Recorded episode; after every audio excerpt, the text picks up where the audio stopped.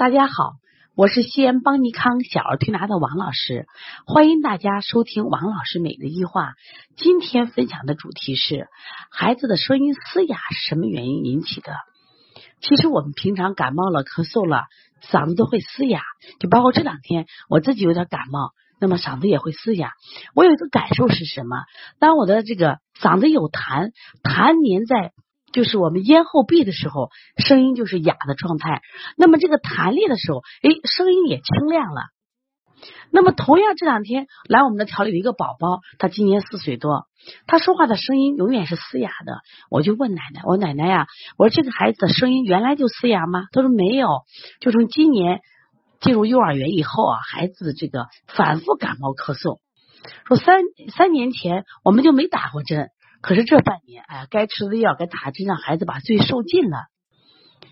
那我一般讲，我们说感冒好了，就支气管炎好了，也不该嘶哑呀。为什么这个孩子嘶哑？我就仔细的检查了孩子的咽后壁，就是张开嘴，不仅要看前面的扁桃体，更重要的看他的咽后壁。我看了以后，我大吃一惊。我赶紧跟奶奶说：“奶奶呀，你知道他嗓子为什么哑了？因为在孩子的咽后壁上沾满了大量的痰液。”奶奶说：“哪来的痰液呀？”我说：“你这个痰液呀，是些带引号的痰液，实际上是鼻涕。”我说：“你这个孩子有鼻炎的症状，他到晚上的时候呢，睡觉的时候就会出现鼻后滴漏，滴漏滴来的这个鼻液就会什么呀，粘在。”他的咽喉壁，哎，爸爸说就是王老师，我发现他睡着的时候，刚睡着或者刚入睡的时候会咳嗽，就好像是鼻后滴漏的症状。一般这类的孩子还伴有吞咽或磨牙的症状。当然，鼻窦炎或者鼻炎严重的孩子会很明显，那么有的孩子不明显，往往呢就不容易被家长发现。我说你想过没有，我们的咽喉？通我们的气道是可以发声的，可是，在他的咽后壁上沾满了满满的痰液和鼻涕，所以他的发声就受到了阻碍，所以这个孩子的声音就是嘶哑的。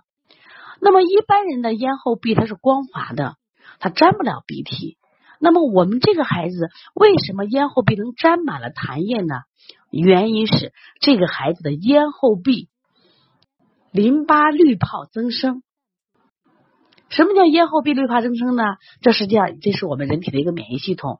当他经常感冒或有过敏的症状的时候，那么咽后壁淋巴淋巴呢滤泡，它是一个免疫器官，它是出来什么呀？跟敌人做斗争，它就开始增生。你经常病，经常病，它就回不去了，就变成慢性肥厚性增生，它就变得比较肥大了。在这里，我想插一个例子。我们有个小宝宝，妈妈查出来是腺样体肥大和扁桃体肥大，说是需要做手术。他的化验单写的很清楚，是扁桃体和腺样体同时肥大。可是我让孩子一张嘴看扁桃体没有呀，我就问我说你是不是已经做了摘除了？家长说没有摘除呀。我说你的孩子扁桃体不大呀。我说医生怎么这么粗心，竟然给你写一个扁桃体增大的这个结论呢？其实后来我又在思考，我说医生为什么会做出这个结论？我把孩子的片子拍的片子反复再看，发现在他的咽喉地方出现了阴影，因此医生误以为这个地方的阴影就是扁桃体肥大，实际上不是。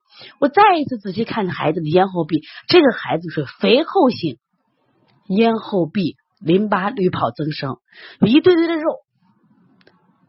这样的话，在他拍片的时候有一种阴影，医生误以为这是扁桃体肥大。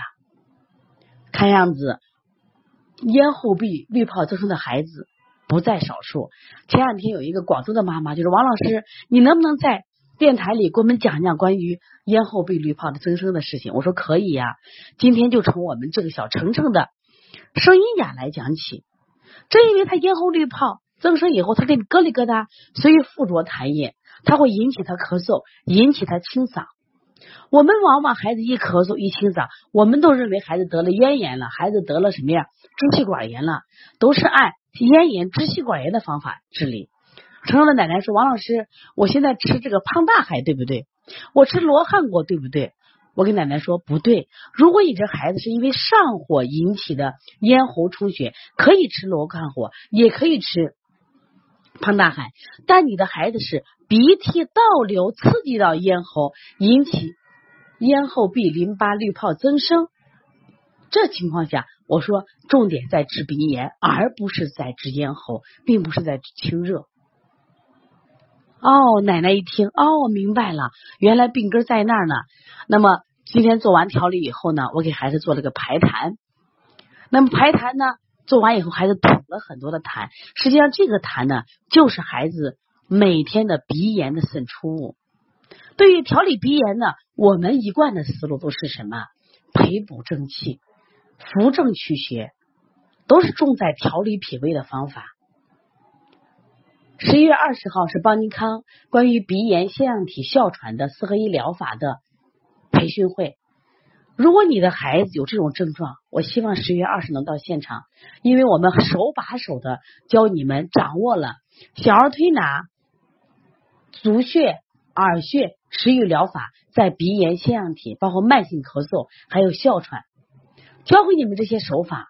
目的就是希望大家通过学习掌握这项技术，让我们的孩子在这个冬天过一个呼吸顺畅的冬天。如果大家有问题，可以加我微信幺八零九二五四八八二九，我也会在第一时间给你回答问题。也希望大家能在不断的学习中提高自己的护理知识，提高自己准确的对疾病的认识，让我们的孩子健健康康。同样。我想这些知识也能保护我们个人的身体健康。好，今天的分享到此结束，谢谢大家。